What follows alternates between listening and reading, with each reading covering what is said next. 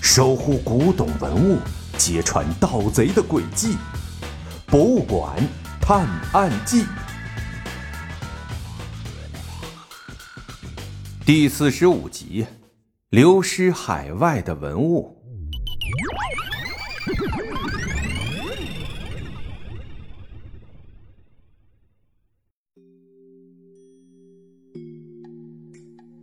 拍卖师取出压轴的拍品，看起来像是一幅画。当他缓缓打开画卷时，底下的人都瞪大了眼睛，伸长了脖子，想要抢先看一眼这幅画的芳容。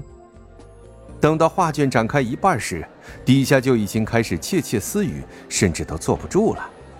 等画卷完全展开，人们不禁惊呼起来：“这，这不可能啊！”这幅画怎么会出现在拍卖会上呢？是啊，之前的拍卖手册上可没说有这幅画。看来今天是来对了，能见到这个级别的古董。人群里你一言我一语的喧哗起来。不对呀，小盲道。小小贤扫描完那幅画，挠着后脑勺，一副不理解的模样。是有些问题。这幅五色鹦鹉图。应该在美国波士顿美术馆才对，怎么会出现在这里啊？小盲道不露声色地观察着周围，凭借侦探的直觉和推理，他认为接下来一定会有事儿发生。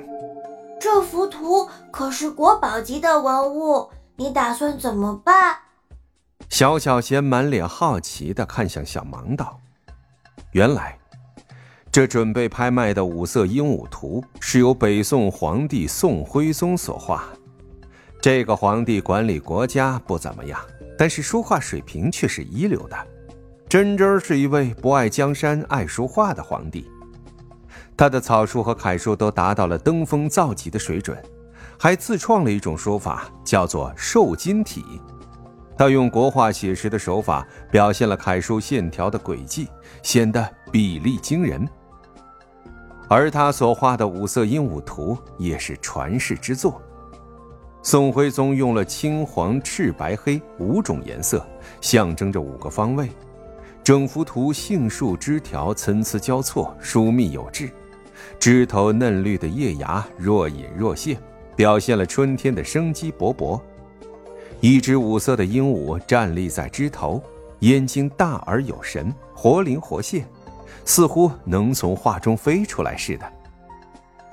只可惜，战乱年代，这幅画流入了日本，后来又流落到了美国的波士顿美术馆。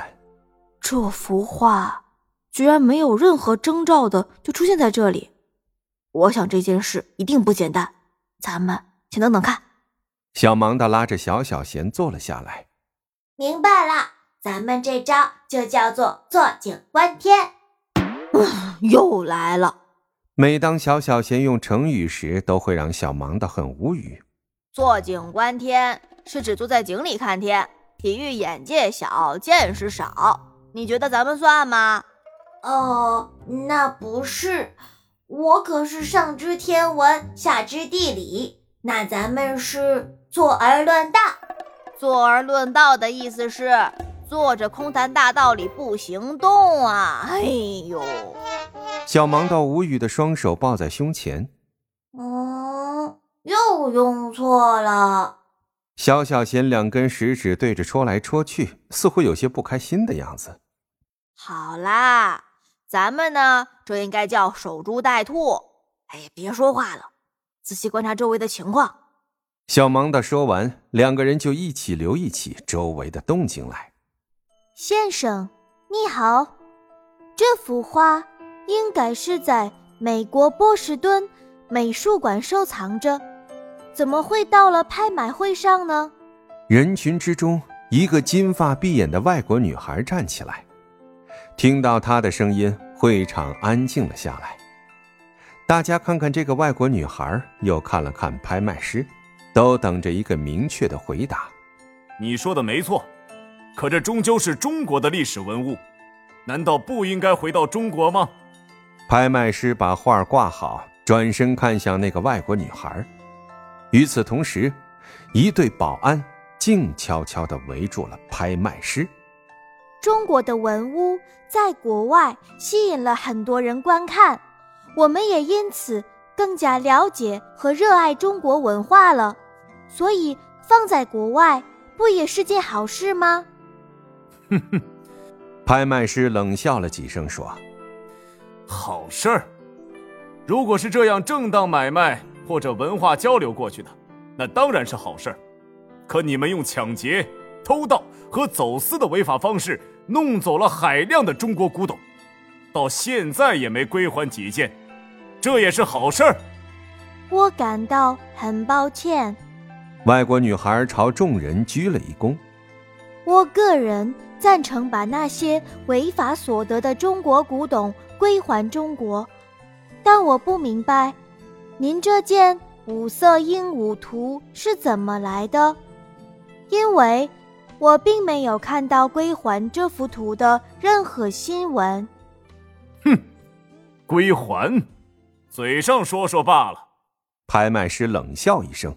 我是等不及了，我会把那些被你们偷走的国宝一件件的带回来。哈哈哈哈哈哈！拍卖师说完，突然大笑起来，顺手松了一下领带。就在那一刹那，小盲道看到拍卖师脖子上有一个熟悉的红点儿，他一个箭步冲过去，趁拍卖师不防备，撸起他的袖子，在他胳膊上也发现了红点儿。这这怎么会这样？小盲道有些惊讶的盯着拍卖师，一时间失了神。小盲道想起了什么？他怎么会突然失神呢？